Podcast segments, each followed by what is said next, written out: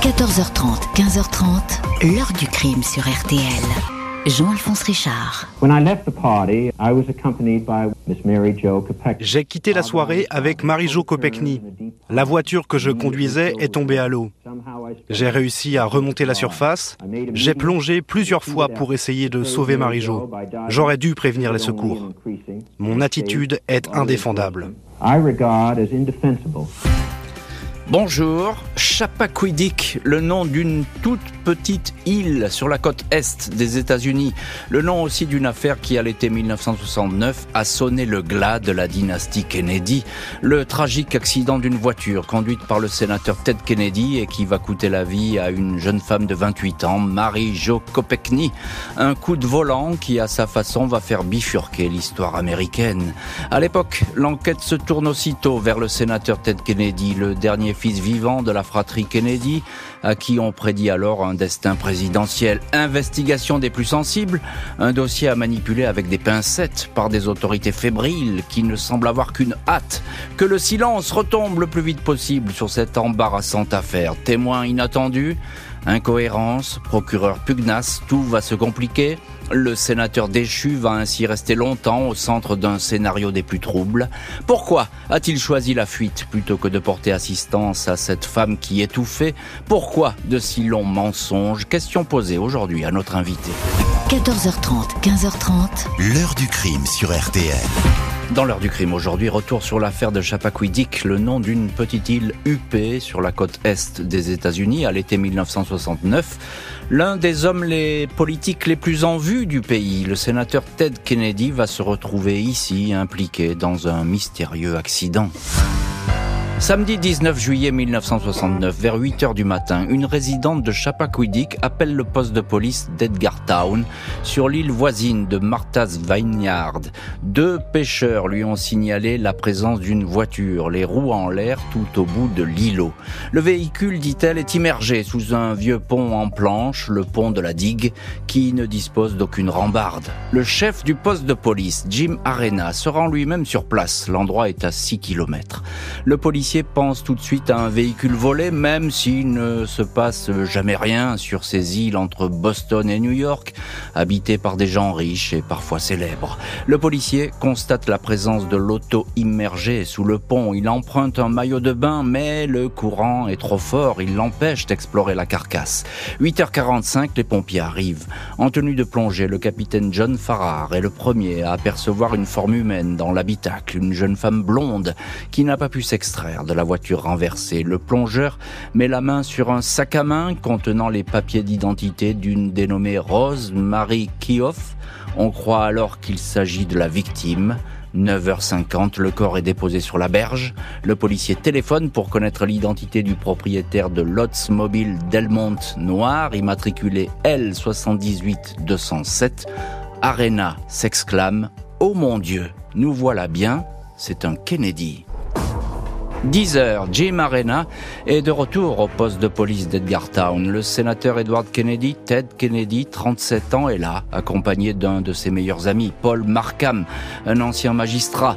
La femme morte dans la voiture s'appelle en fait Marie-Jo Kopechny, 28 ans, une ancienne collaboratrice de son frère Bob Kennedy.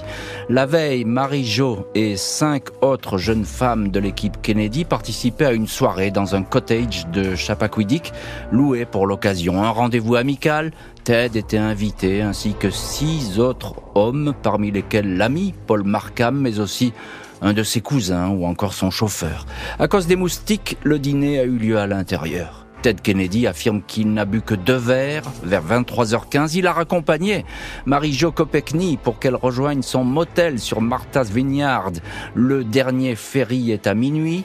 Il s'est trompé de route, il a pris le chemin du pont de la digue, a raté le virage, sa voiture a dérapé sur le pont de bois, elle a plongé dans le bras d'eau, j'ai senti l'eau froide autour de ma tête, puis dans mes poumons. J'ai essayé de sauver Marie-Jo, mais au plus je tentais de la sortir, au plus je m'épuisais et je paniquais, va-t-il déclarer.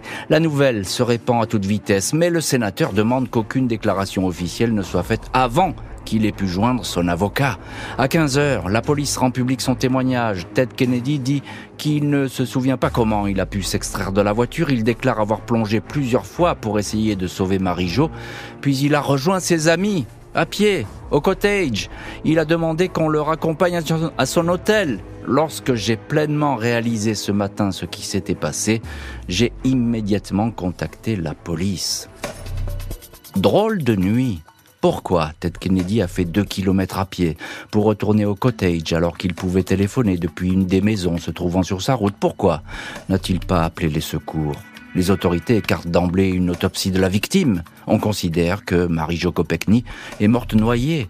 Le corps est immédiatement remis à la famille. Trois jours plus tard, Marie-Jo est inhumée à Larksville, en Pennsylvanie. Les convives de la soirée ne sont pas interrogés. Pas de prise de sang pour Ted Kennedy. Juste après l'accident, un de ses amis, il a confié, cette fois, je ne serai jamais président. Le sénateur va comparaître devant un tribunal. Il plaide coupable, mais l'audience est expresse. Vendredi 25 juillet 1969, peu avant 9h du matin, Ted Kennedy est assis seul sur un banc de la petite salle du tribunal d'Edgartown. Il fixe le sol, le plus souvent la tête plongée dans ses mains. Joanne, son épouse, en enceinte, est assise quelques mètres plus loin.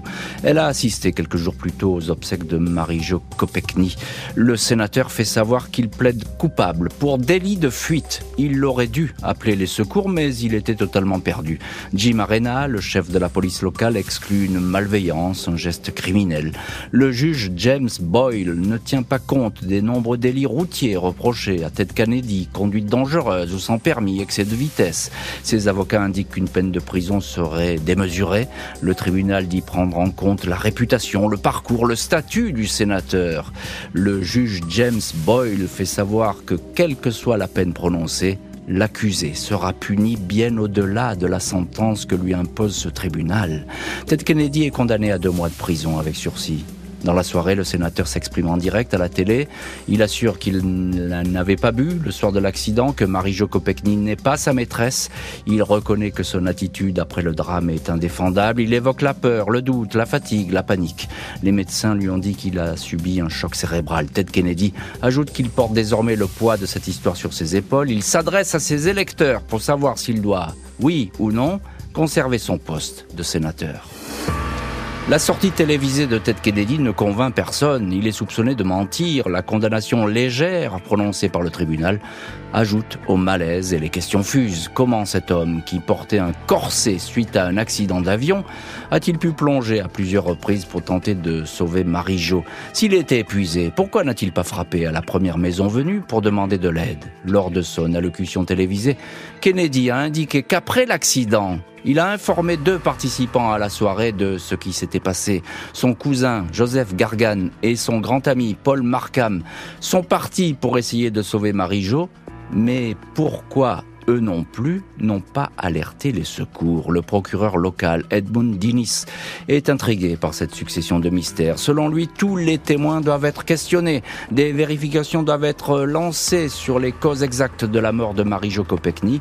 8 août 69, moins d'un mois après l'accident de Chappaquiddick, le procureur s'entretient avec le juge. 3 septembre, une enquête est ouverte.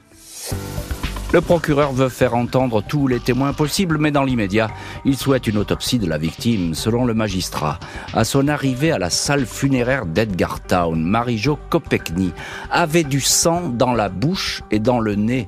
Il y avait également du sang sur la combinaison à manches longues qu'elle portait. Le procureur estime qu'elle n'est pas morte noyée. Le capitaine des pompiers, John Farrar, qui a trouvé le corps, abonde dans ce sens. Marie-Jo a selon lui longtemps disposé d'une poche d'air pour Elle est morte suite à un choc et par suffocation, mais pas par noyade. Le capitaine Farrar ajoute que quand il a voulu voir la dépouille au funérarium, celle-ci n'était déjà plus là. Bob Molla, un policier, ajoute que la voiture n'a jamais été totalement immergée. L'oxygène était présent. Marie-Jo aurait-elle agonisé? Aurait-on pu la sauver? Et pourquoi tout ce sang Malgré les doutes, la famille Kopechny s'oppose à une exhumation. Un médecin indique qu'une autopsie est inutile. 1er décembre 69, un juge local estime que rien ne remet en cause la thèse de la noyade. Il refuse exhumation et autopsie. Le procureur convoque les témoins, le sénateur va devoir s'exprimer.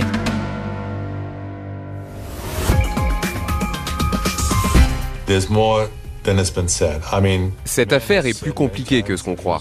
Monsieur Kennedy a toujours dit qu'il conduisait. Mais moi, je me pose des questions. Était-il vraiment au volant? Dans l'heure du crime aujourd'hui, nous revenons sur l'affaire de Chappaquiddick, la mort en juillet 1969 de Marie-Jo Kopechny dans une voiture tombée dans un cours d'eau conduite par Ted Kennedy. Noyade ou bousculade? Six mois après les faits, le sénateur est entendu pour la première fois. Lundi 4 janvier 1970, Ted Kennedy répond aux questions du procureur Edmund Dinnis et du juge James Boyle. Audition à huis clos. Les témoins vont défiler pendant quatre jours. Les 764 pages de la transcription ne pourront être consultées que quatre mois plus tard. Le sénateur raconte pour la première fois la nuit du drame. C'est Marie-Jo qu'il n'avait jamais rencontré auparavant, dit-il, et avec qui il bavardait vers 23h15, qui lui a demandé de la raccompagner à son motel. Il était au volant elle sur le siège passager. Au premier virage, il a pris à droite, la mauvaise direction, vers le pont de la digue. Il s'est rendu compte que la route n'était pas goudronnée, ce qui est courant sur l'île, dit-il. Il roulait à 30 km heure environ. Quand il a traversé le pont, le véhicule a basculé. Je me souviens d'un mouvement de Marie-Jo qui s'agrippait à moi ou peut-être me frappait. J'ai ouvert les yeux et je me suis aperçu que la voiture était à l'envers. Ted Kennedy dit être sorti par la fenêtre conducteur ouverte. Il a plongé sept ou huit fois dans l'eau pour sauver la passagère. Il criait son nom, mais il n'a rien pu faire. Il est alors retourné au cottage. Il assure ne pas avoir vu de maison sur sa route alors qu'il y en a au moins deux. De retour au cottage, Ted Kennedy dit avoir informé Joseph Gargan et Paul Markham de l'accident, lesquels sont immédiatement partis avec lui pour plonger sous le pont. Il était environ minuit 20. Le sénateur leur a certifié qu'il allait appeler les secours. Il a fait jurer à ses amis de ne pas parler de cette histoire pour ne pas effrayer les amis de Marie-Jo.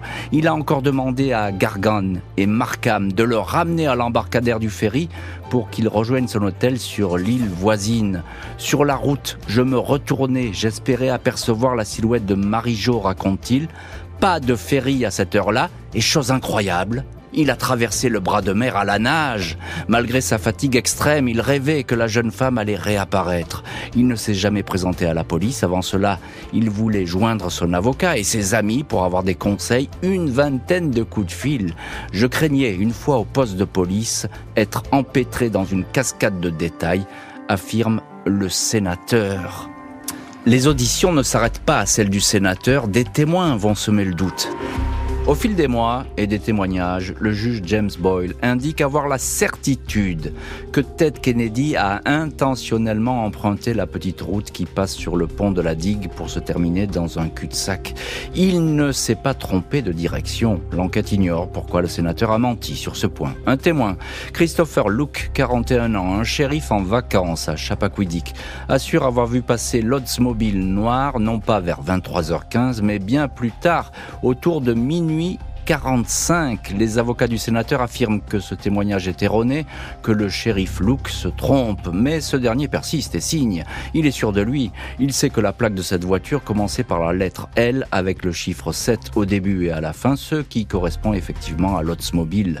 Témoignage crédible. Si ce nouvel horaire est avéré, cela voudrait dire que le sénateur et la jeune femme seraient restés une heure ensemble avant le drame. Ted Kennedy dément un tel scénario. 18 février 1970, le juge Boyle estime que Ted Kennedy doit être poursuivi pour conduite dangereuse. Il considère que le mauvais contrôle du véhicule a participé à la mort de Marie-Jo Kopechny, l'équivalent d'un homicide par imprudence.